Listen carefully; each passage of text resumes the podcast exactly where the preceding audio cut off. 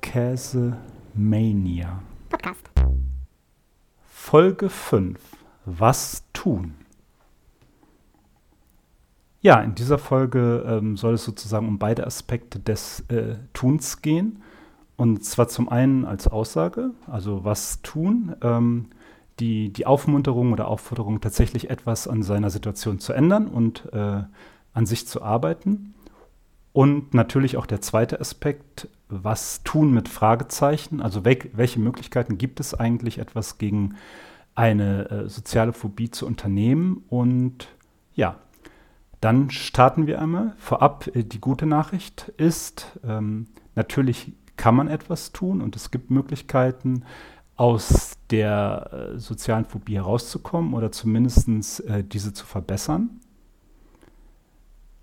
Und ich werde natürlich wie immer ähm, ein bisschen allgemein berichten, aber natürlich auch von meiner ähm, persönlichen privaten Situation erzählen und ja, mal einen Einblick zu geben, wie das so funktionieren kann. So, bei leichten Fällen wäre natürlich ein Einstieg, dass man sich einfach mal selber ein, ein, paar Aufgaben stellt oder sich ein paar Ziele setzt. Wenn man jetzt zum Beispiel zurückgezogen lebt und äh, wenig Kontakte hat, dann wird sich natürlich anbieten, so der Klassiker, in einen Sportverein zu gehen oder in eine Gruppe, die einen interessiert. Also kann eine Sportgruppe sein, kann eine Theatergruppe sein, kann eine Wandergruppe oder alles Mögliche eigentlich sein irgendwas, wo man sich wohlfühlt und wo man was einen interessiert und wo man, das wäre wichtig in dem Fall, auch Kontakt zu neuen Menschen bekommt. So etwas empfiehlt sich natürlich immer auch sozusagen äh, begleitend, aber in vielen Fällen reicht es natürlich nicht aus.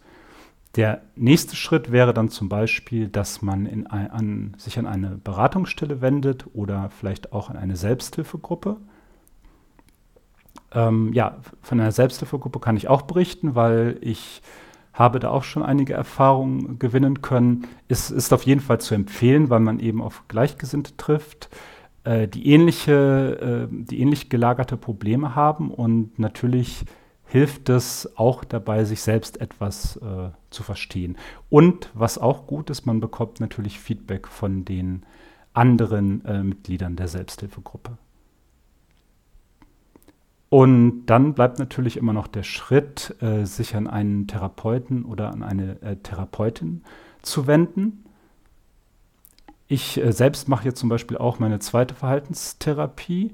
Und genau, es gibt natürlich mehrere äh, Therapiemöglichkeiten. Inzwischen ähm, geht man gerade bei der sozialen Phobie eigentlich davon aus, dass sich eine Verhaltenstherapie besonders gut ähm, bewährt hat, weil ähm, es eben nicht darum geht, äh, jahrelang in der Vergangenheit zu, äh, zu suchen, was die Ursachen sind für das Verhalten, sondern es geht ähm, ums Hier und Jetzt. Wie kann ich aktuell meine Situation äh, verbessern? Was kann ich tun? Und ähm, die gute Nachricht nochmal, also ist, man kann etwas tun, die, der Wermutstropfen oder vielleicht auch die schlechte Nachricht ist, es geht natürlich nicht von heute auf morgen, sondern es kann sehr, sehr lange dauern. Hängt sicherlich auch von dem jeweiligen Grad der, wie soll man sagen, der Erkrankung ab. Äh, bei leichten Fällen reicht vielleicht tatsächlich eine ähm, Verhaltenstherapie für circa ein Jahr und vielleicht äh, reicht das dann schon, um die entsprechenden äh, Anstupser zu bekommen. In meinem Fall ist es jetzt leider so, dass es eben nicht so schnell ging.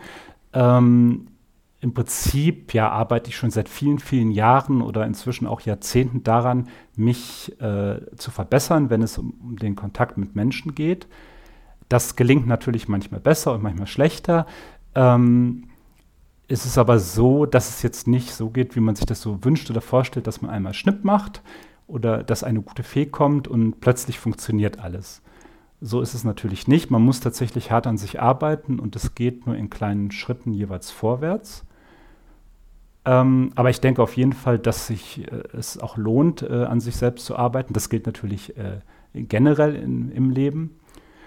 Und ja, das, äh, man muss halt am Ball bleiben und dranbleiben. Und inzwischen bin ich aber der Ansicht, dass jedenfalls äh, ist es bei mir so, dass ich wahrscheinlich nie im, in dem Sinne geheilt bin oder sein werde wie bei einer körperlichen Erkrankung, sondern es ist, ich sehe es quasi als eine Lebensaufgabe. Und vielleicht auch abschließend nochmal, warum sollte man überhaupt etwas tun oder vielleicht auch, warum tue ich überhaupt etwas? Ähm, es, natürlich liegt es an einem Leidensdruck. Wenn man einen Leidensdruck entwickelt und sagt, ich bin mit der Situation unzufrieden, dass ich vielleicht viel allein bin, dass ich einsam bin, dass ich wenige Kontakte habe, dass ich auch keine Partnerin oder keinen Partner finde, dann hat man natürlich schon einen gewissen Antrieb, etwas verändern zu wollen. Und das ist natürlich der erste Schritt. Wenn man sich wohlfühlt, wenn man gerne alleine ist, dann muss man natürlich keine Therapie machen und das ist natürlich dann völlig in Ordnung. Aber sobald man halt merkt, äh, ich fühle mich damit nicht wohl, ich will so gar nicht leben, dann bietet es sich natürlich an, ja, etwas für sich zu tun, an sich zu arbeiten und sich weiter ja, nach vorne zu bewegen und sich weiter zu verbessern.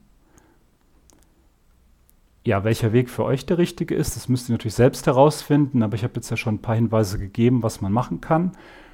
Und wie gesagt, wichtig ist einfach dran zu bleiben, ähm, nicht aufzugeben und daher äh, möchte ich mit einer Aufmunterung an euch alle schließen, eben wirklich was zu tun und ich drücke euch die Daumen, dass es bei euch vielleicht dann auch etwas schneller geht als bei mir.